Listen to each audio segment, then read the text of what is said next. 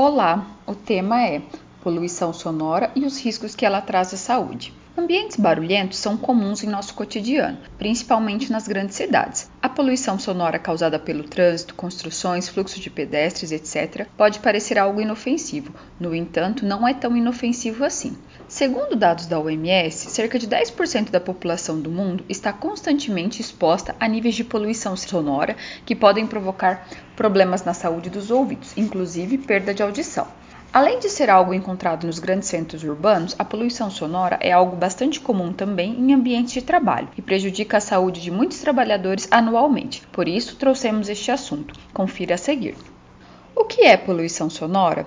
A poluição sonora ocorre quando, em um determinado ambiente, o som altera a condição normal da audição. Os sons emitidos possuem suas características, volume, intensidade e intermitência, além de outras. Quando essas características passam certos limites, o som pode ser nocivo, se tornando assim uma poluição sonora. Logo, um som se transforma em poluição quando afeta o sossego e o bem-estar, trazendo dano para aqueles que estejam no ambiente, tanto pelo volume quanto pela persistência.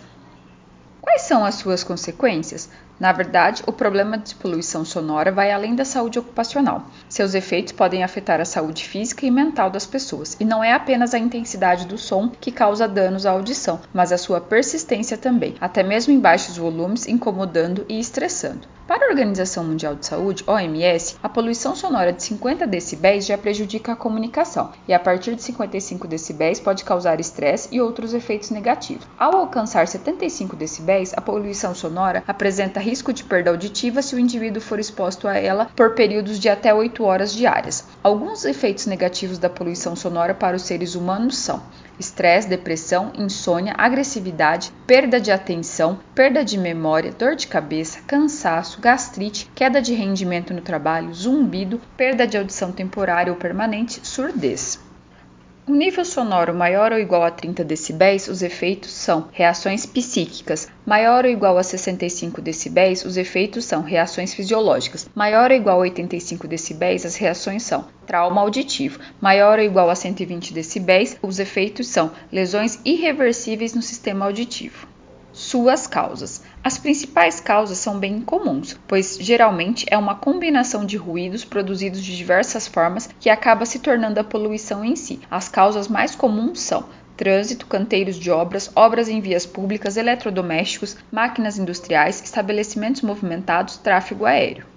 Poluição sonora no ambiente de trabalho. Dentre os diversos riscos ocupacionais, a poluição sonora é um dos mais facilmente encontrados em ambientes de trabalho, pois além dos próprios instrumentos de trabalho que causam ruídos, os ambientes muitas vezes ficam localizados em grandes áreas industriais ou urbanas, locais com ainda mais ruídos. A exposição constante e desamparada dos trabalhadores aos ruídos pode levar a dores de cabeça, fadiga, estresse, zumbidos e até uma queda de produtividade, pois trabalhadores tendem a ser menos produtivos em ambientes barulhentos. Para o caso dos ambientes de trabalho, o anexo 1 da NR15 define limites para o caso dos ruídos contínuos ou intermitentes, e o anexo 2 define para os ruídos de impacto. Dados que podem ser usados como referência são 50 decibéis, a maioria considera como um ambiente silencioso, 55 decibéis, o máximo aceitável para ambientes que requerem silêncio, 60 decibéis, aceitável em ambientes de trabalho durante o dia, 65 decibéis, limite máximo aceitável para ambientes ruidosos, 70 decibéis. Não é recomendado para escritórios, pois dificulta a comunicação oral. 75 decibéis. É necessário falar mais alto. 80 decibéis. A conversa se torna muito difícil. 85 decibéis. Limite máximo tolerável para a jornada de trabalho de 8 horas diárias. Como lidar com a poluição sonora no ambiente de trabalho?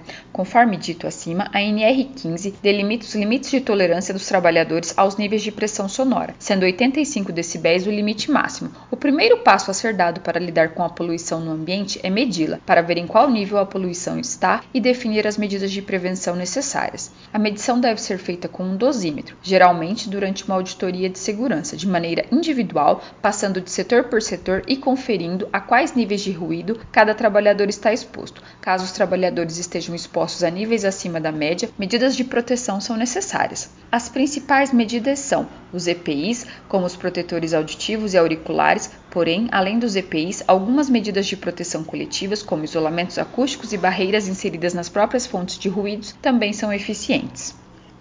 Gostou deste formato? Deixe um comentário nas nossas redes sociais e acompanhe os conteúdos de SST com o OnSafety.